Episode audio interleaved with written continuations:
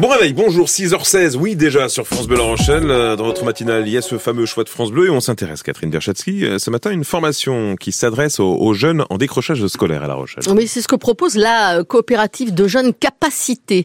12 jeunes âgés de 16 à 25 ans vont suivre pendant 6 mois la formation Osmose en partenariat avec des associations, des entreprises et le CFA. Cette formation s'articule autour de stages, de journées en association, mais aussi de moments de partage avec la création de projets au sein de CAPA. Ça se passe au foyer des jeunes travailleurs de La Rochelle. Cette formation leur permet de reprendre attache avec le milieu professionnel et de trouver leur voie. Bleu Lelay est allé à leur rencontre.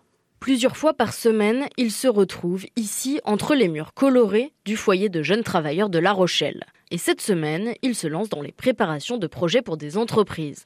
Ils reçoivent les besoins de l'entreprise, comme réduire la pollution numérique. Ils ont un budget et doivent répondre à cette demande. De quoi être dans le concret, ce qui convient mieux à Mila, 16 ans, que le lycée. Un mois, ça m'a beaucoup plus aidé que deux années au lycée à m'aiguiller sur euh, certains euh, sujets que j'aimais faire euh, c'est aussi pour ça que j'ai arrêté le lycée. Enfin, pour moi, la manière d'apprendre, ça me plaît pas. Et alors qu'ici, vraiment, on est dans le concret, on est acteur de ce qu'on fait. Grâce à la formation, les jeunes pratiquent plusieurs métiers avec des stages et des journées immersives en association. Ce qui permet de recréer du lien entre les jeunes et le milieu professionnel. Et Nora, 20 ans, a arrêté ses études à la fac et fait partie du parcours Osmose. Ça donne des idées, ça nous permet de voir aussi euh, qu'est-ce qu'on veut pas faire, qu'est-ce qu'on veut faire, ça permet de se rendre compte euh, de certaines difficultés du métier, prendre conscience aussi de ce que font les autres. Par exemple, là, d'avoir passé une semaine dans le milieu euh, agricole, ça ouvre l'esprit aussi. Et la semaine dernière, justement, ils étaient en stage, l'occasion de trouver ce qu'ils voudraient faire ou de confirmer leur projet, comme Valentin, 20 ans.